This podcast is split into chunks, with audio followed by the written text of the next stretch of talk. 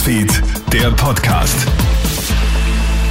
Schönen guten Morgen, du hörst hier unseren Kronehit Nachrichten Podcast. Vielen Dank fürs Einschalten. Clemens Draxler im Studio. In der Nacht auf heute erschüttert ein schweres Erdbeben die Südosttürkei. Berichten zufolge sollen in der türkisch-syrischen Grenzregion mindestens 170 Menschen gestorben sein.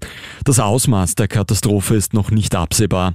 Immer wieder kommt es zu teils starken Nachbeben. In Italien steigt unterdessen die Sorge vor einem Tsunami.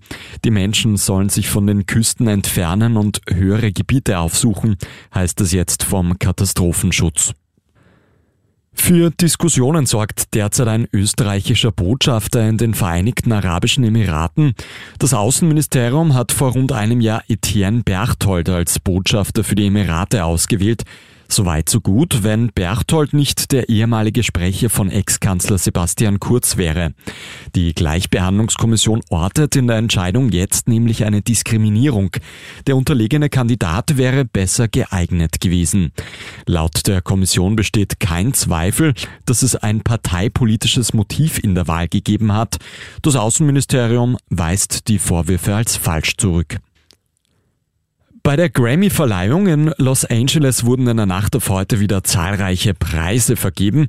Als ganz große Gewinnerin geht aber Popstar Beyoncé hervor, berichtet Krone-Hit Hollywood-Reporterin Barbara Gasser. Seit gestern ist die 41-jährige Beyoncé die neue Grammy-Rekordhalterin und nach Standing Ovations hat Beyoncé ihren Grammy in der Kategorie Best Dance Electronic Music entgegengenommen. Es war der vierte Sieg an diesem Abend und sie hat sich gleich bedankt in ihrer Rede bei der Queer Community für die Einführung dieser Kategorie. Den Preis für das Album des Jahres nimmt heuer Harry Styles mit nach Hause. Hochspannung herrscht bei allen Skifans, denn heute startet die 47. Ski-WM in Courchevel und Meribel. Bis einschließlich 19. Februar werden in insgesamt 13 Disziplinen Titel vergeben. Los geht es heute mit der Damenkombination und man hofft auf gewaltige Stimmung in den französischen Alpen, berichtet Kronehit-Pistenreporter Stefan Steinacher.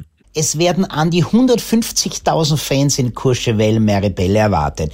Billig wird die Reise für die Skifans allerdings nicht. Für einen kleinen gemischten Salat sind in den Skihütten von Courchevel Meribel schon mal 20 Euro und mehr zu berappen. Ein kleines Bier kostet auch teilweise weit mehr als 10 Euro. Hoffen wir, dass es aus österreichischer Sicht keine Billigkost geben wird. In den bisherigen 56 Weltcuprennen in dieser Saison gab es nur 17 Podestplätze und drei Siege für Rot-Weiß-Rot, alle Siege erreicht von Vincent Kriechmeier. So Krone-Hit-Pistenreporter Stefan Steinacher. Vielen Dank fürs Einschalten. Das war auch schon der Krone-Hit-Nachrichten-Podcast für heute Vormittag.